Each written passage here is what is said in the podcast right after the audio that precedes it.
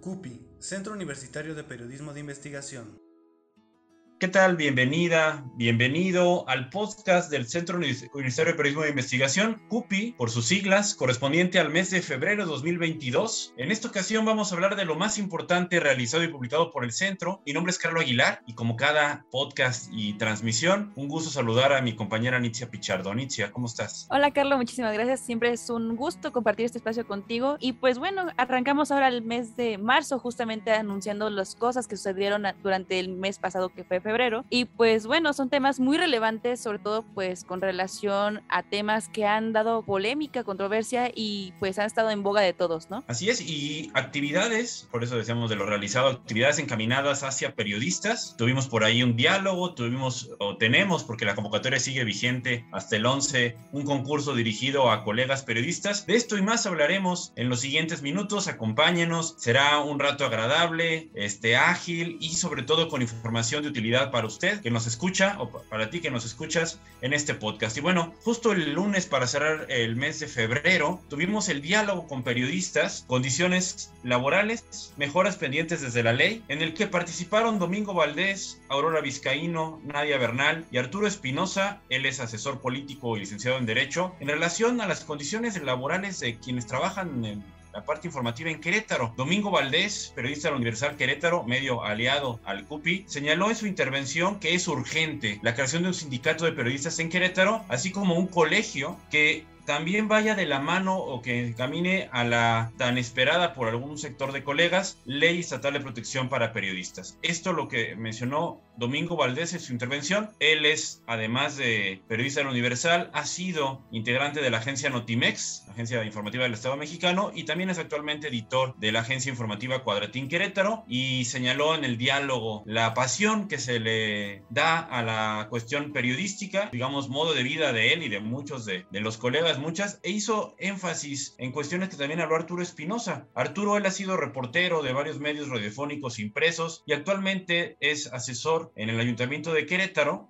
y sobre todo él como licenciado en Derecho mencionó cuál es la, la, parte que necesitamos en el gremio periodístico que se resuelva en la ley, que deje de ser un oficio y pase a ser reconocido como una profesión en la Ley Federal del Trabajo. Eso es lo más urgente, además de algunas cuestiones que se pueden ir armonizando desde las leyes federales a la cuestión local para que las y los periodistas tengan desde la misma eh, cuestión del contrato o la firma de contrato mejores condiciones laborales que se reconozca como un trabajo especial, así lo mencionó Arturo en este diálogo, para que existan mayores prestaciones eh, o mejores prestaciones, mejor dicho, y esas condiciones de poder también respetar las cuestiones de días feriados, etcétera. Entonces, hay cosas que el gremio periodístico en Querétaro necesita, una vez que vuelvan a unirse, a, reunirse, pues luchar para cambiar en la ley federal o unirse a esta lucha por cambiar en la ley federal. Para eso habrá que acercarse a las diputadas federales y los diputados federales por Querétaro y también en la cuestión local. Y recordarás, Nitzia, que también estuvieron en este diálogo Aurora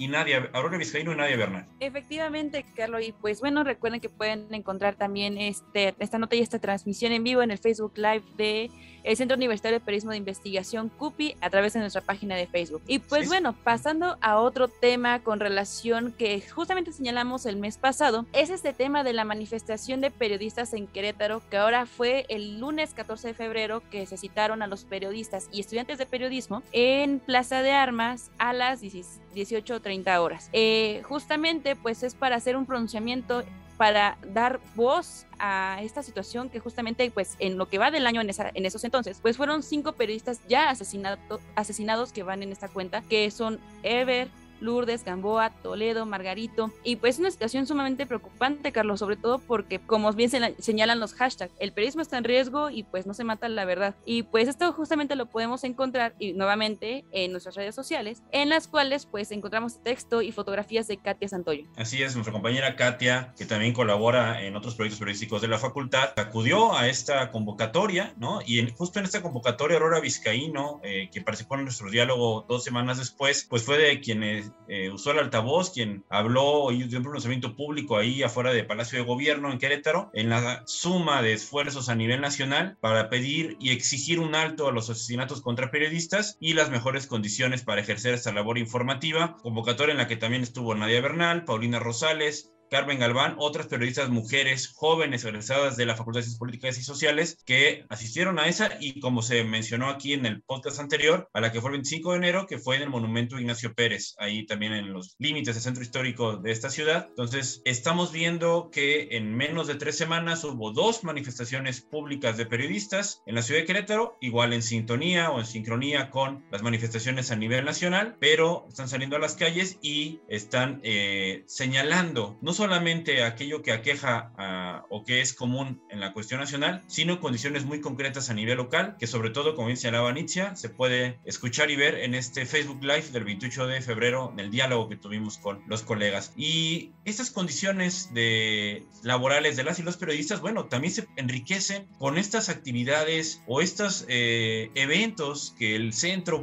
procura incentivar cada semestre para profesionalizar al gremio y para dar oxígeno a nuevos, eh, a, géneros que no necesariamente aparecen con mucha frecuencia en, publicaciones de medios de comunicación y que aportan a la agenda pública y a las cuestiones de interés público. En el caso del mes de marzo, que era la sorpresa que habíamos anunciado eh, en el podcast, pero en el caso del mes de febrero habíamos anunciado una sorpresa que iba a haber de parte del CUPI, pues justo fue el, anuncio del concurso de la, de la entrevista de semblanza, perdón, 2022, segundo concurso que organiza el CUPI, el primero fue el de Crónica en 2020. En esta ocasión, entrevista de semblanza, anuncio que fue hecho por Marcela Ávila Egleton, directora de la Facultad de Ciencias Políticas y Sociales, el maestro Efraín Mendoza Zaragoza, que es integrante del jurado del concurso, profesor del área de periodismo, y quien les habla. Carlos Aguilar, en este anuncio, bueno, premio para quien postule su texto y sea considerada la mejor entrevista de semblanza que se recibió en esta convocatoria es una tablet. Y hay dos categorías, periodistas en activo y estudiantes de comunicación o periodismo en el caso de los, las y los estudiantes que estén inscritos en una universidad o institución de Querétaro que tenga las carreras de comunicación y periodismo. En el caso de las y los periodistas, pueden ser de estados también cercanos a Querétaro, como Hidalgo, eh, Guanajuato, Aguascalientes, San Luis Potosí, entre otros. La convocatoria es muy concreta. Abrió el 10 de febrero y tienen hasta este viernes 11 de marzo para enviar su texto o sus textos. Pueden enviar varias postulaciones. El premio es una tablet para cada categoría y la posibilidad de mención honorífica, porque en 2020 hubo tres menciones honoríficas en el concurso de crónica periodística. Entonces, ahí están las, posibilidades. ¿A dónde tienen que enviar su, digamos, postulación o su texto, su material periodístico? Al correo carlo.daniel.aguilar, todo en minúscula, arroba uaq.edu.mx. Si es material audiovisual, añadir la evidencia de publicación en video por WeTransfer, de preferencia. Eh, si es texto publicado en un medio digital, pues el enlace donde se pueda ver que la publicación haya sido entre enero 2019 y enero, o el 31 de enero, perdón, de 2022. Es decir, durante un lapso de tres años, un mes, si usted publicó una entrevista de semblanza en ese lapso y tiene evidencia, no dude en enviar. Esta postulación puede mandarse una tablet con solo eh, adjuntar un archivo y enviar. El jurado de este concurso está integrado por siete periodistas, cuatro periodistas en activo, tres docentes del área de periodismo de la Facultad de Ciencias Políticas y Sociales y darán a conocer al ganador, la ganadora o los ganadores el 28 de marzo. Después de deliberar y analizar las postulaciones, ya llegaron más de 10 textos, o sea, va a haber competencia, Nitzia, pero todavía hay la posibilidad de hacer llegar quien puede ser la entrevista ganadora. Efectivamente, Carlos, y esperemos que nos lleguen muchísimas entrevistas porque la verdad es un concurso muy bonito y pues así sirve que tiene más difusión. Y pues bueno, ahora hablando de un tema más, del miércoles 23 acaba de ser el informe de la rectora Teresa García Gasca, en el cual el CUPI justamente hizo una, una serie de infografías en el cual se señaló un año más de logros y avances. En esos avances y logros pues se mencionan, por ejemplo, la Wacpedia, los avances de la vacuna Kivax que justamente está realizando la Universidad Autónoma de Querétaro, por ejemplo, Magali Villeda Cabrera, Cabrera de, Bachilleres UAC, que obtiene el Premio Nacional de la Juventud. Entonces, esa serie de infografías, pues vale la pena revisarlas. Recuerden que las pueden encontrar en Centro Universitario de Periodismo de Investigación CUPI en Facebook y también en cupioficial.wac en Instagram. No, y, este, este, ambiente festivo, de alguna manera, del 23, en el cuarto informe de la rectora, como bien señalabas, Nitzia, pues también alcanzó el 24 de febrero. Es una fecha en que la universidad eh, conmemora cada año su aniversario, en este caso 71 años. Y en el caso de, eh, vale la pena también mencionar, porque así lo señalamos en Instagram, el medio de la Facultad de Ciencias Políticas y Sociales, que es el Semanario Tribuna, cumplió 25 años de existencia o de publicación y eh, pues también nos sumamos a este aniversario con eh, pues un recordatorio en Instagram, como aparecieron las stories, de cuatro reportajes o entrevistas que Tribuna nos ha permitido publicar a integrantes del CUPI, Nitzia aquí presente y quien les habla en este podcast entre ellas y ellos. Entonces también es un ambiente de alguna manera festivo que empezó el 23, siguió el 24, pero no terminó el 24 de febrero, Nitzia. Tuvimos una fecha ahí sí exclusivamente del CUPI adicional. ¿Cuándo fue esa fecha también como de, como de celebración para nosotros? Efectivamente, es una fecha sumamente importante porque se cumplen el lunes 28 tres años de la primera nota publicada por el CUPI a través de un medio que pues, nos ha acompañado, que en este caso fue el Universal Querétaro. Este texto fue por Fernanda Hurtado Ruiz y no sé si nos puedes explicar más al respecto, Carlos. Así es, el primer texto publicado en un medio externo a la universidad, el Universal Querétaro, como mencionabas, Fernanda Hurtado lo que hizo en aquella ocasión, eh, sacó una nota sobre cómo es nacer o celebrar para las personas que nacen un 29 de febrero. Sabemos que ocurre cada cuatro años. Entonces eh, entrevistó a dos queretanos que nacieron en esa fecha, que lógicamente se celebran el 28 pues, para celebrar cada año, pero bueno, esta, digamos, situación a veces excepcional y uno de cada mil nace cada 29 de febrero. Y viene la historia ahí de dos este, jóvenes que curiosamente, además de nacer el 29 de febrero, también pasaron por las aulas de la Facultad de Ciencias Políticas y Sociales de la UAC en su momento. Entonces, eh, esto fue un periodo como de cinco días de nostalgia, celebración en cuestiones que tienen que ver con la Universidad del CUPI y Vale la pena mencionar y hago un reconocimiento y agradecimiento a las y los estudiantes que durante febrero se integraron a este proyecto y